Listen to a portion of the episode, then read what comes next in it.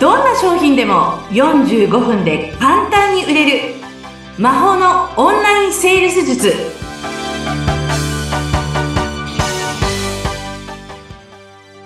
こんにちは。セールスコンサルタントの高見税生です。よろしくお願いします。よろしくお願いします。お相手役の相本幸子です。高水さん、今日もよろしくお願いします。さあ、高水さん、いろんなお話をいつも楽しく聞かせていただいているこの番組なんですけれども、今回はですね、お仕事の話の質問をしたいなと思います。はいで、いろんな方を育てていらっしゃったわけですけれども、まあ、見ていく中で、スコーンと売れる人、殻を破れる人もいれば、売り上げがなかなか上がらない。頑張ってなくはないんだけど、上がらないよっていう人も中にはいると思うんですよね。そういう感じの傾向ってあったりしますか？あの、オンラインの起業家さんでお答えしますね。お願いします。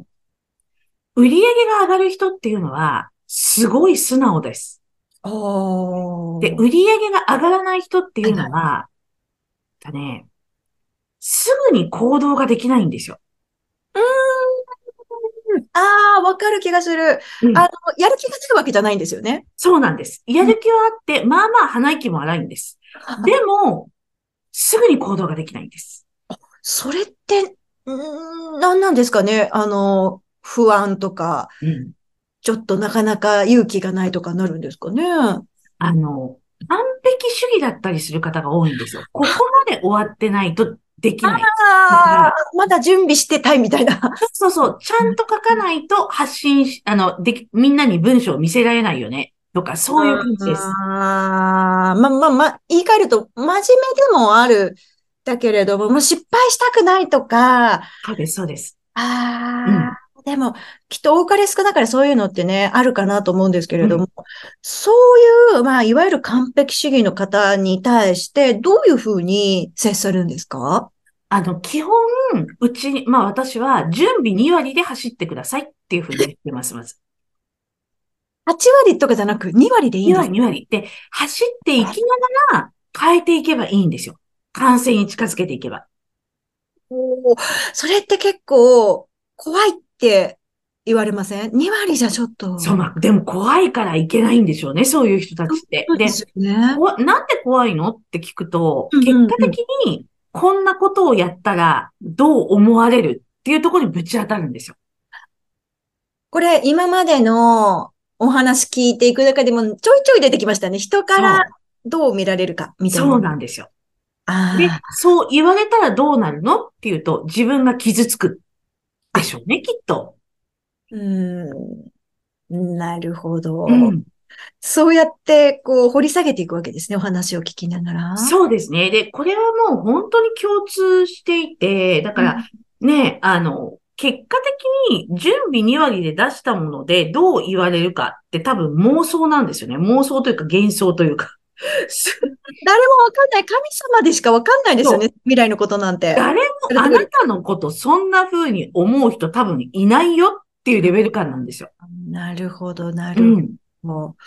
で、それで2割でやってみて、もちろん、ダメな場合もあるじゃないですか。もちろんもちろん。うん。あーでもそれでも、じゃあ、それはそれで通過点だから、じゃあ次どうするってことですよねそうです。。変えていけばいいんですよ。あの、例えば3ヶ月準備をして出してすぐポシャるうんうんのと、準備2割でポーンってもう出して、うん。そして、あ、今こういう反応が来てるからこういう風に変えていこう、こういう風に変えていこうって完成形に持っていくって、どっちの方が早いと思いますか？そりゃ後者に決まってますよね。そうなんですよ。あだから準備をどれだけしたとしても出してみないとわからないんですよね。うんじゃあ、こうう、んある意味ずっと実験をしながら答えを探していくっていう。そうです、そうです、そうで。す。答えなんてないので、うん、で、答えが例えば1日あったとしても、その1週間後にはまた違ってるかもしれないんですよね。この時代そうですよね。そうなんです、そうなんです。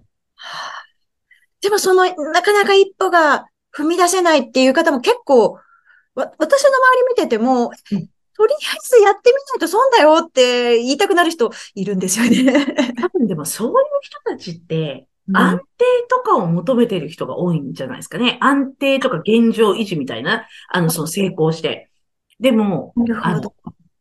現状維持って衰退の始まりですからね。うわ、名言出ましたね。現状維持なんてこの世にないですよ。だって100人いたら、100人起業家さんがいたら、私はもうここまでできたから現状維持って思った瞬間、99人頑張ってるんだから、この人は衰退していくだけなんですよね。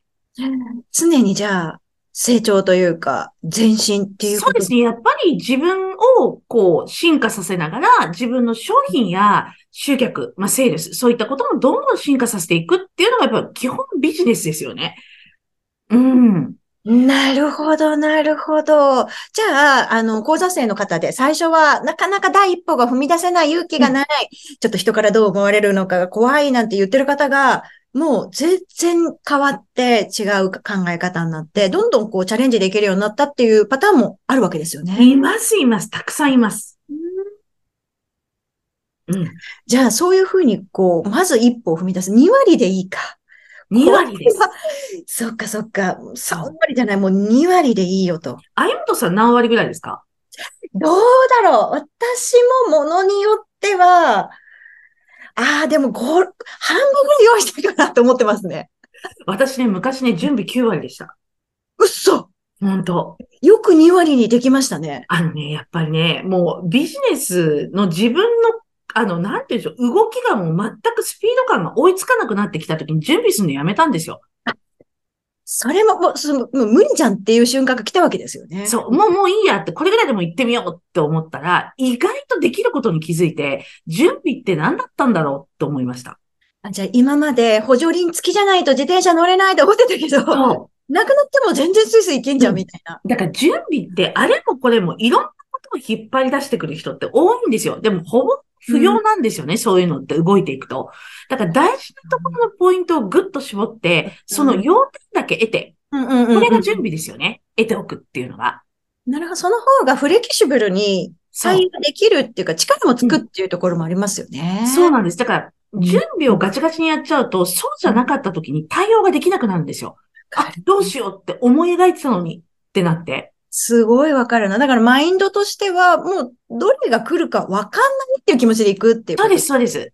でね、起業家さん見てると思うのが対応力がないんですよね、本当に。それってどうやって養うんですか？対応力。で、私はもう基本店舗にいたので、いろんなお客さん来るんで、あもう対応力は鬼ぐ、鬼ほど鍛えられましたね。だけど、起業家さんって対応力が本当ないんですよ。お客様からこうされたからどうしたらいいですか？ちょっと頭使って考えてごらんみたいな感じなので、あー、経験値がちょっと足りなかった。そうで、正解ってやっぱり対応するのにないじゃないですか。うん自分が正義を持ってやっぱり対応するっていうところがすごく大事なところだと思うので、うんその辺もね、なんかすごくやっぱ感じるところですね、私。なるほど。もう答えを探し続けても絶対ないから、ないです最。終的には自分の、まあ、誠意で相手に対する、その、良くなってほしいとか、うんそういうところ、ビジネスですね。のですね。あとは、ここは譲れるけど、ここは申し訳ないんですけど、譲れない部分ですっていうのをちゃんと明確にしておく。だから、ね、常に自分がどうしたいかってとこなんでしょうね、きっと。本当にそうです。毎回お話聞くたびに結局は自分なんだなっていう、ね、答えを人に求めたり、責任を人にう押し付けたりしてても幸せってないのかなって思いますね。うん。うん。いやー、もうどうしましょう。毎回いいお話だな。嬉しい。頑張る。